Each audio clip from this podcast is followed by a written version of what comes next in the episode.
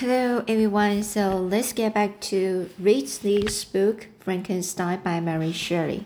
So today is um, continue for the chapter 19. So here is uh, almost the end of the chapter 19. So let's get started. Henry wished to um, dissuade me, but see me bent on this plan, ceased to remonstrate. He entered me to write often. I had rather be with you, he said, in your solitary rainbows, than with these Scotch people, whom I do not know. Hasten then, my dear friend, to return, that I may again feel myself somewhat at home, which I cannot do in your absence. Having parted from my friend, I determined to visit some remote spot of Scotland and finished my work in solitude. I did not doubt but that the monster followed me and would discover himself to me when I should have finished, that he might receive his companion. With this resolution, I, tra- I traversed the north northern highlands and fixed on one of the rem- uh, remotest of the or- Orkneys as the scene of my labors. It was a place fitted for such a work, being hardly more than a rock whose high sides were continually beaten up upon by the webs. The soil was barren, scarcely affording pasture for a few miserable cows and the oatmeal for its inhabitants, which consisted of five persons whose gaunt and squaggy limbs gave tokens of their miserable fare. Vegetables and bread, when they indulged in such in such luxuries, and even fresh water was to be procured from the mainland which was about five miles distant. distant. On the whole island, there were but three miserable huts, and one of these was vacant when I arrived. This I hired. It contained but two rooms, and this exhibited on the squalidness of the most miserable of penury. The thatch had fallen in. The walls were unplastered, plastered, unplastered. Oh, the walls were unplastered, and the door was off its hinge, hinges. I ordered it to be repaired, bought some furniture, and took possession, an incident which would doubtless have occasioned some surprise had not on the sense of the cottagers being beloved by want and squalid poverty. As it was, I lived unguessed at and um, um, unmolested, hardly thanked for the pittance of food and clothes which I, I gave so much does suffering blunt even the core chorus chord course. Uh, sorry, says uh, is the sensations of men. In this retreat, I devoted the morning to labor, but in the in the evening, when the weather permitted, I walked on the stony stony beach of the sea to listen to the waves as they roared and dashed at my feet. It was a mon- monotonous, monotonous, monotonous yet even ever-changing scene. I thought of Switzerland. It was far different from this desolate and uh, appalling landscape.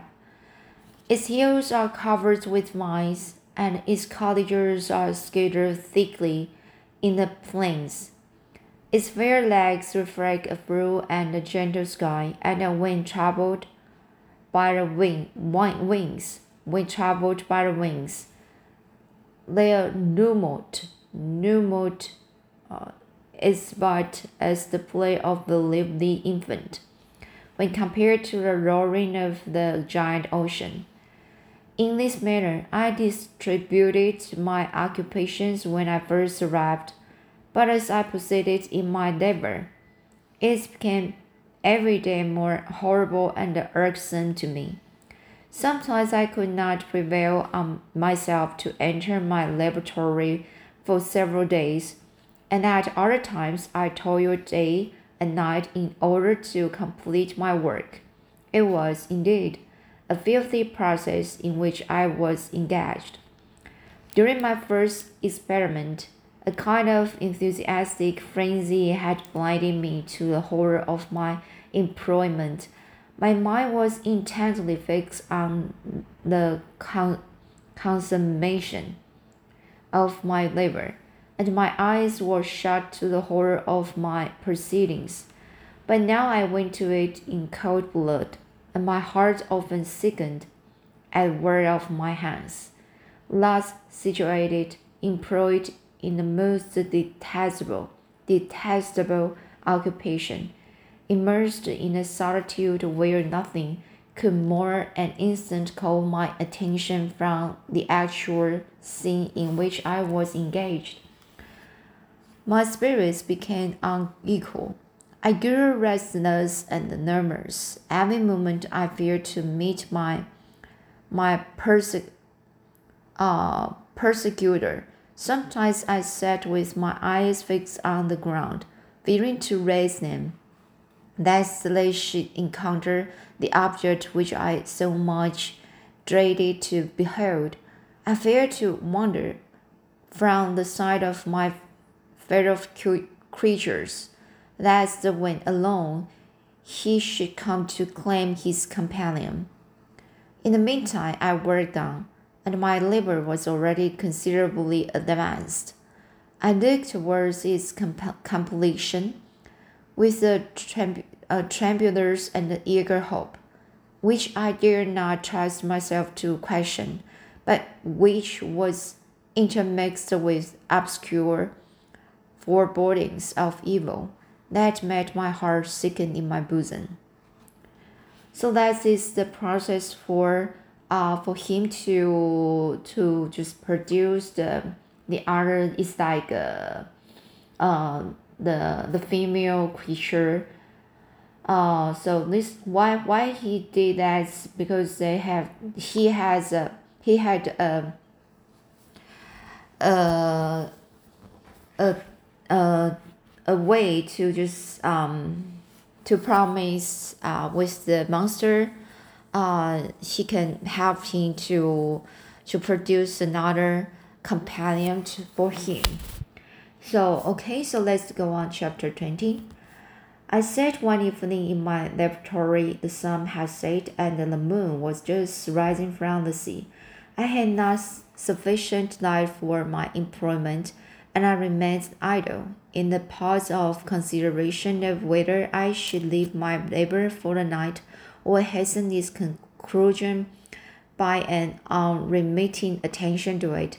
As I said, a train of reflection occurred to me, which led me to consider the effects of what I was now doing. Three years before, I was engaged in the same manner, and had created a thing whose unparalleled barbarity and desolated my heart, and filled it forever with the bitter, bit, bitterest remorse. I was now about to form another being, of whose dis- dispositions I was alike ignorant. She might become ten thousand times more malignant. malignant. Uh, sorry, this was malignant. Um, become 10,000 times more malignant than her mate, and delight for its own sake. In murder and wretchedness, he has sworn to quit the neighborhood of men and hide himself in deserts. But she had not, and she, who in all probability was to become a thinking and reasoning animal, might refuse to comply with a compact made before her creation. They might even hate each other.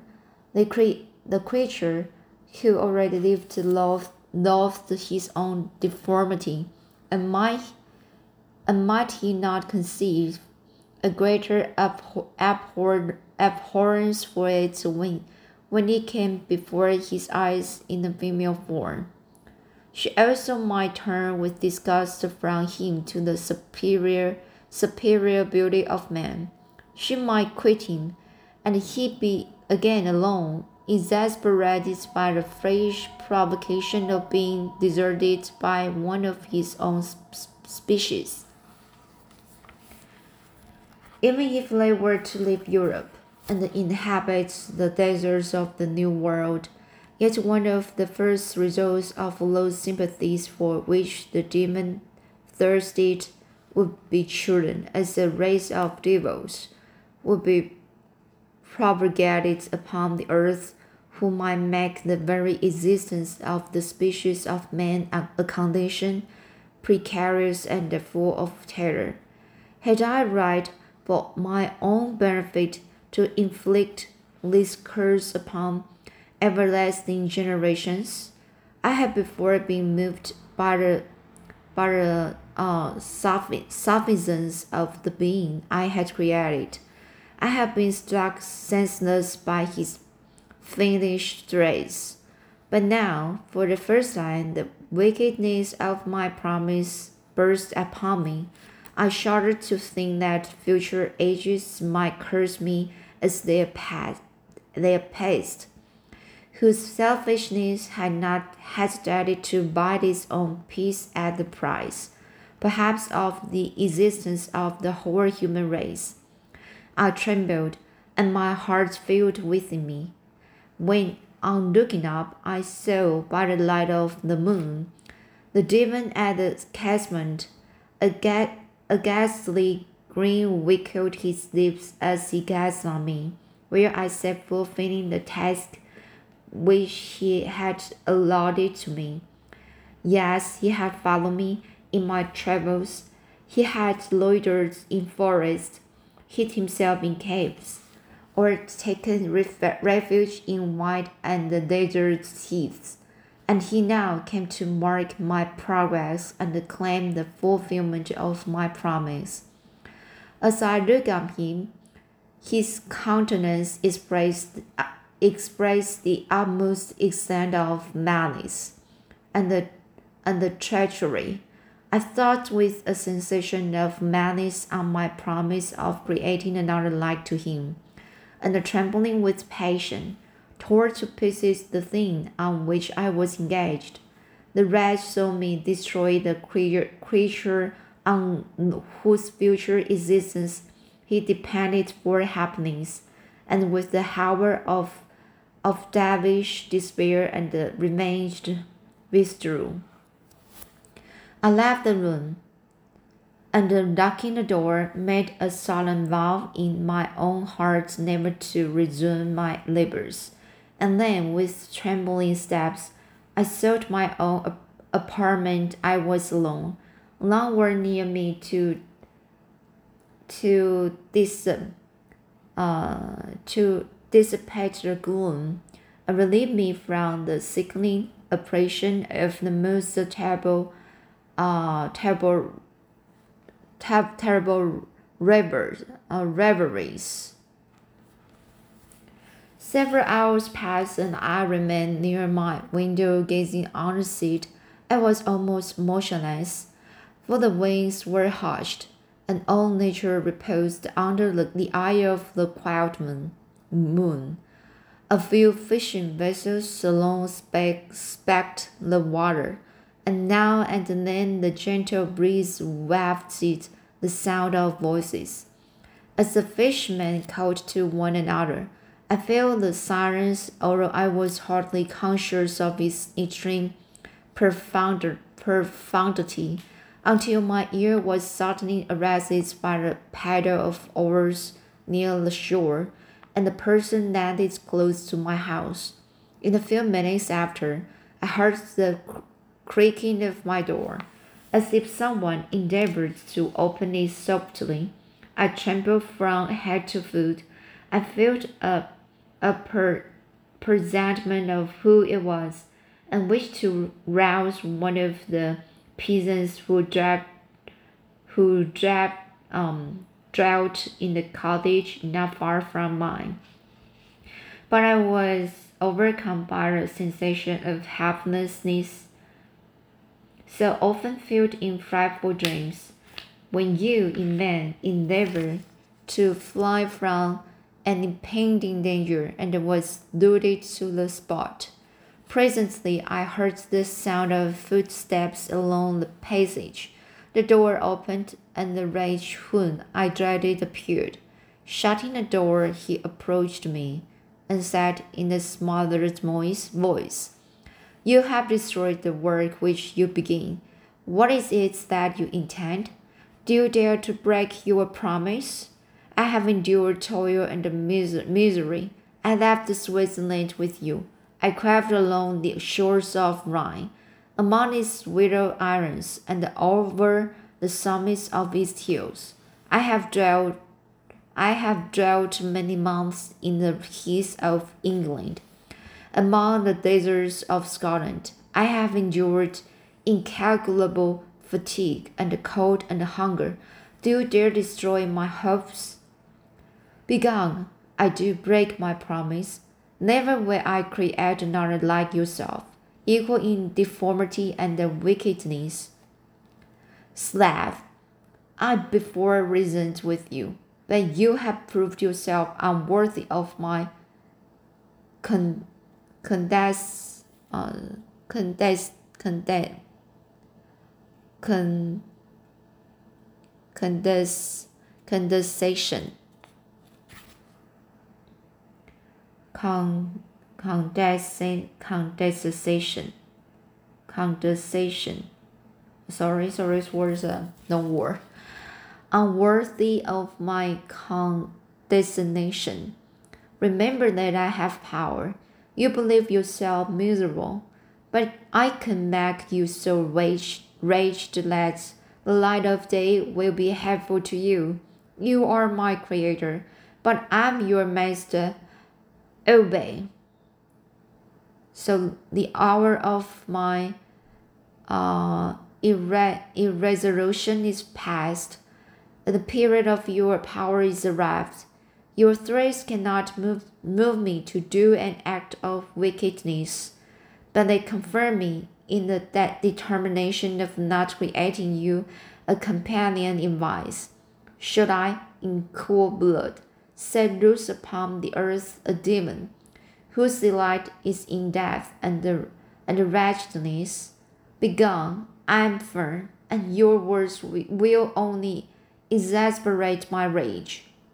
The monster saw my determination in my face and gnashed his teeth in the importance of anger. Imper, impotence, sorry. He uh, gnashed his teeth in the impotence of anger. Should each man, each man, cried him, find a wife for his bosom, and each each best uh, each beast have his mate, and I be alone. I had feelings of affection, and they were requited by detestation. By detest, detestation and scorn. Man, you may hate, but beware, your hours will pass in dread and miserable or misery, In dread and mis uh, miscry. Sorry, your hours will pass in dread and mis misery. I just can't read these words clearly. Sorry. And soon the boat will fall, which must ravish from you your happiness forever.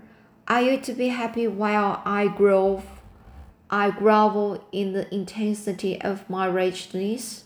You can blast my utter passion, but revenge remains. Revenge, henceforth, uh, henceforth, dearer than night of or food. I may die, but first you, my tyrant, my tyrant and tormentor, tormentor, shall curse the sun that gazes on your misery. Beware, for I am fearless and therefore powerful. I will watch with the weakness of snake, of a snake, that I may sting with its venom. Then you shall repent of the injury you inflict. Devil, cease, and do not poison the air with these sounds of malice. I have declared my resolution to you, and I am no coward to bend beneath words. Leave me, I'm inexorable. It is well, I go, but remember, I shall be with you on your wedding night. I, st- I started forward and exclaimed, Villain, before you sign my death warrant, be sure that you are yourself safe. I have seized him, but he eluded, eluded me, and quitted the house with, with um, with precipitation, precipitation, and quitted and quitted the house with precipitation. In a few moments, I saw him in his boat, which across the waters with an airy sweet, swiftness, and was soon lost amidst the waves. All was again silent, but his words rang in my ears. I burned with rage to pursue the murder of my peace and the, and the pres and the presp- precipitate sorry precipitate him into the, the ocean. I walked up and down my room hastily and uh, perturbed perturbed while my imagination conjured up a thousand images to torment and sting me.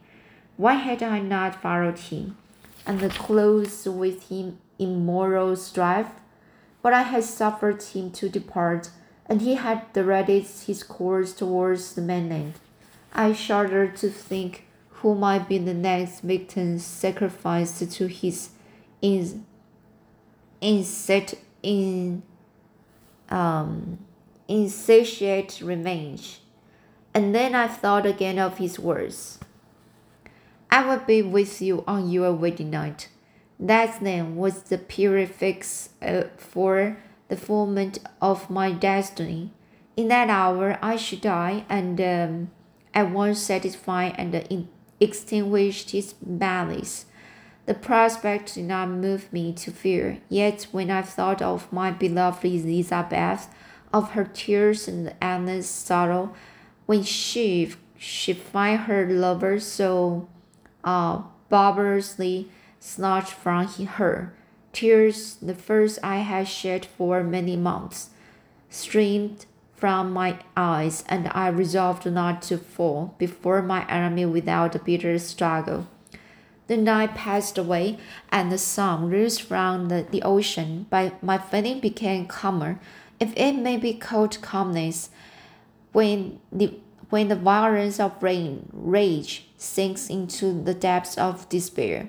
I left the house, the horrid scene of the last night's contention, and walked on the beach of the sea, which I almost regarded as an as an insup, insuperable barrier between me and my fellow creatures. Nay, I wish that such should prove the fact stole across me. I desired that I might pass my life on that barren rock, wearily, it is true, but uninterrupted by any sudden shock of misery.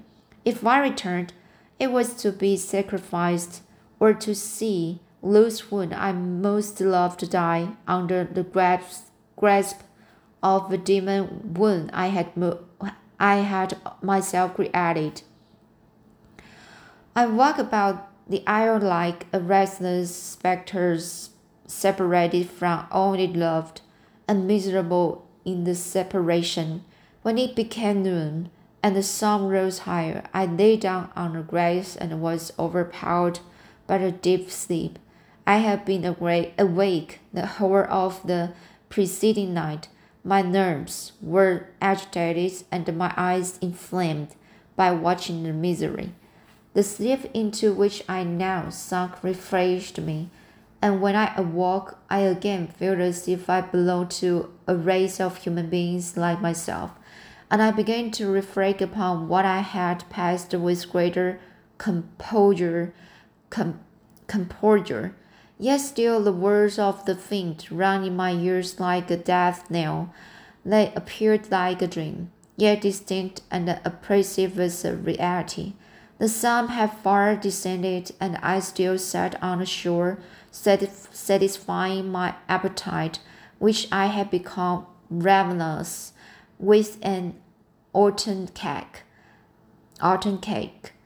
When I saw a fishing boat land close to me, and one of the men brought me a packet. It contained letters from Geneva and one from Clerval, and entreated me to join him.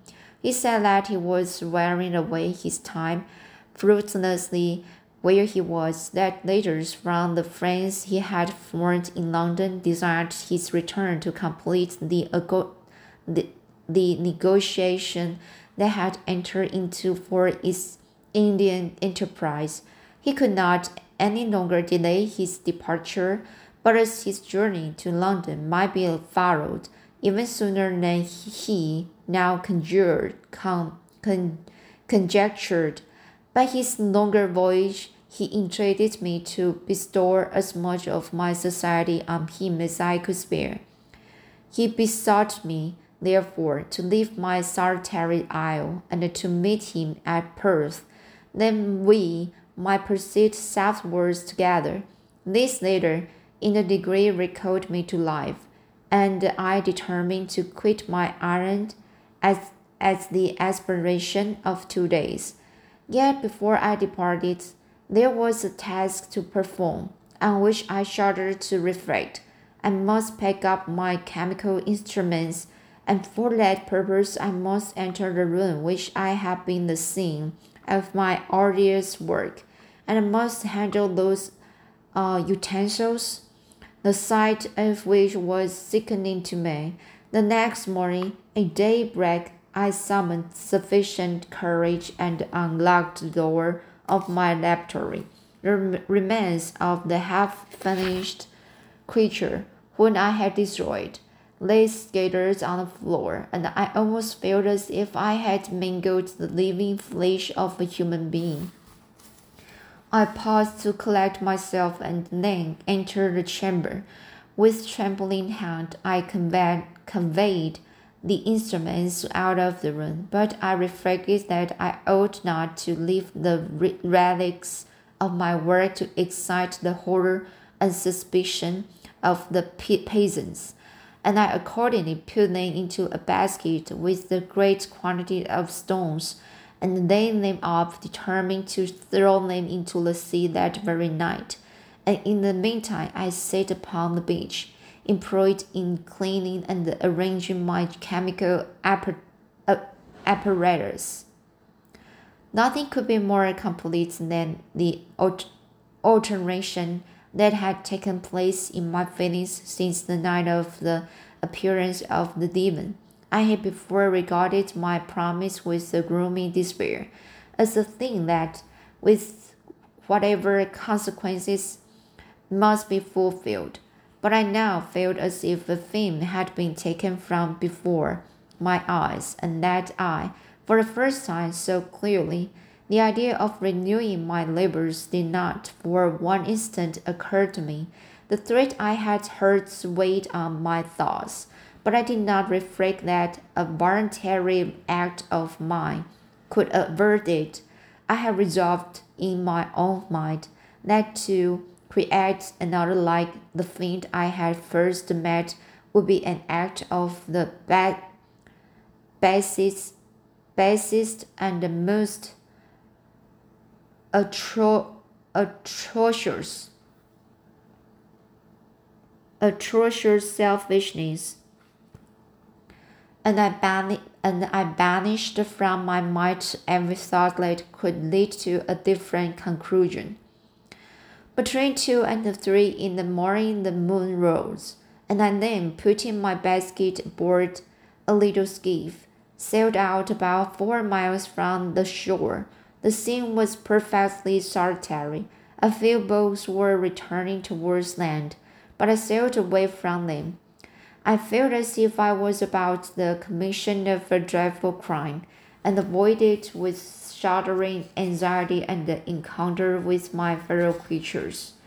At one time, the moon, which had before been clear, was suddenly overspread by a thick cloud, and I took advantage of the moment of darkness and cast my basket into the sea. I listened to the gurgle, the gurgling sound as it sunk, and then sailed away from the spot. The sky became clouded, but the air was pure, although chilled by the northeast breeze that was then rising. But it refreshed me and filled me with such agreeable sensation that I resolved to prolong my stay on the water and fixing the rudder in the direct position stretched myself at the bottom of the boat. Cloud, clouds hid the moon. Everything was obscure, and I heard only the sound of the boat as its new cut through the waves. The murmur loud, loud, uh, loud, loud me. Mur- the murmur lulled me. In a short time, I slept soundly. I do not know how long I remained in this situation, but when I awoke, I found that the sun had already mounted considerably. The wind was high, and the waves continually threatened the safety of my little skiff. I found that the wind was northeast, and must have driven me far from the coast from which I had embarked. I endeavored to change my course, course, but quickly found it if I again made the attempt, made the attempt, the boat would be instantly filled with water. Thus situated, my only resource was to drive before the wind. I confess that I felt a few sensations of terror. I had no, I had no compass with me, and was too slenderly acquainted with the geography of this part of the world that the sun was of little benefit to me. I might be driven into the wide Atlantic and feel all the tortures of starvation, or be swallowed up in the in the in the immeasurable waters what that lowered and the buffeted around me. I had already been out many hours and felt the torment of a burning thirst, a burning thirst, a, pre- a prelude to my other sufferings. I dig on the heavens which were com- covered by clouds that flew before the wind, only to be replaced by others. I dig upon the sea. It was to be my grave. Fiend, I exclaimed, your task is already fulfilled. I've thought of Elizabeth, of my father, and of Clerval, all left behind, on whom the monster might satisfy his is um, sanguinary and merciless patience. The idea plunged me into reverse reverse uh, reverie. Sorry, the idea plunged me into a reverie. So so uh, despair despair despairing despairing and the frightful that even now, when the scene is on the point of closing before me forever, I shudder to reflect on it.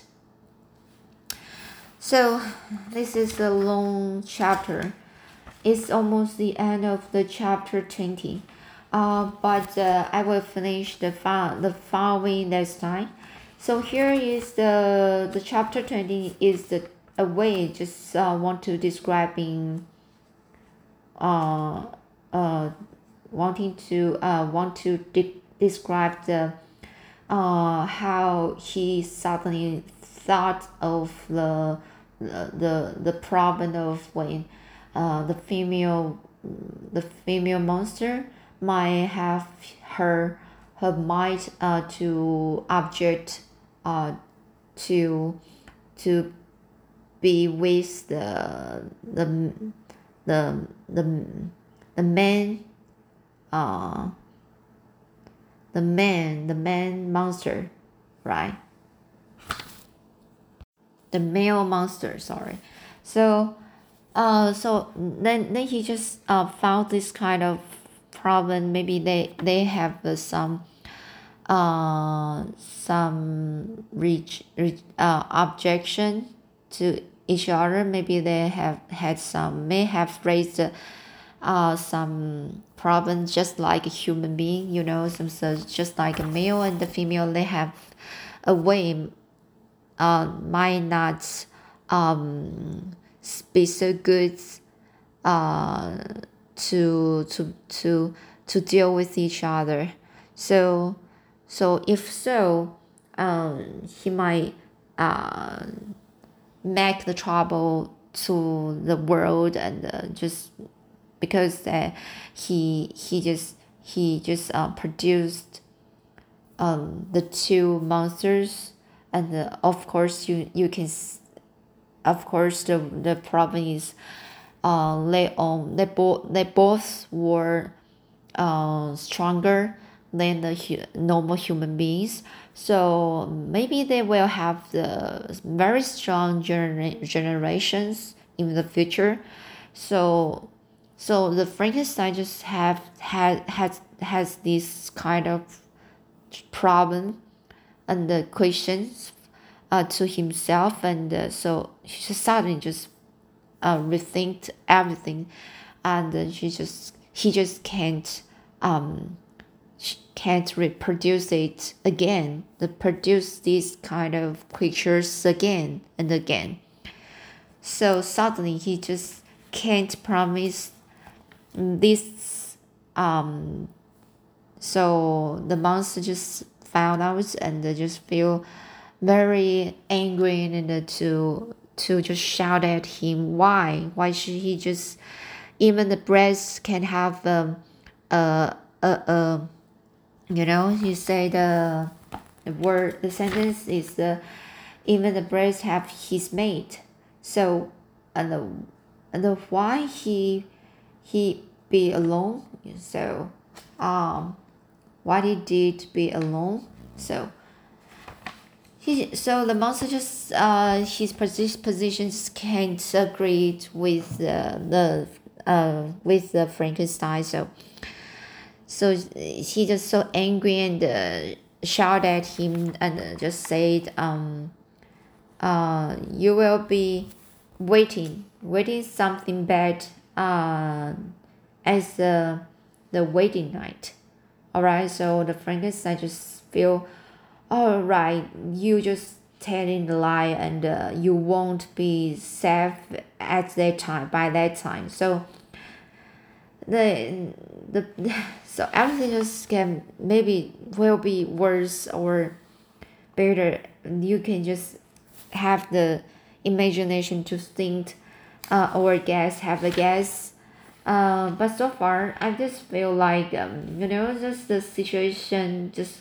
get at uh, for this time i just think the situation just is getting worse and uh, uh, they just can't match uh, each other uh, for the, the some ideas um, so even they just can't uh, communicate each other. Or I another way I just have a guess um, thinking uh, maybe Frankenstein have the something you know the the the sick of the of, of the the brain you know? Uh, maybe it's like a mental disorder. So he just had has his own image ima- imagination in his mind. So so everything maybe is false. Is is um it's not real. Uh so that's what i think of this story but maybe we can just continue to read the following situation will be next time.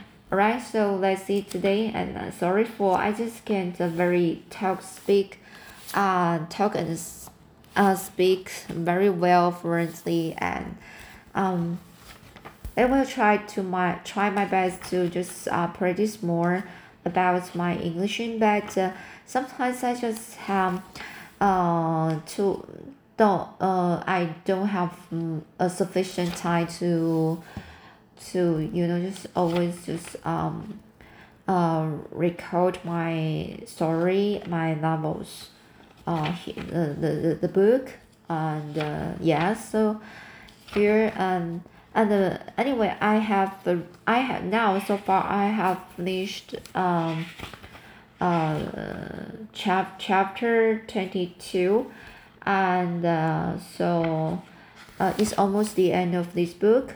And so i just hope i can just push myself to just go on go on to finish this recording.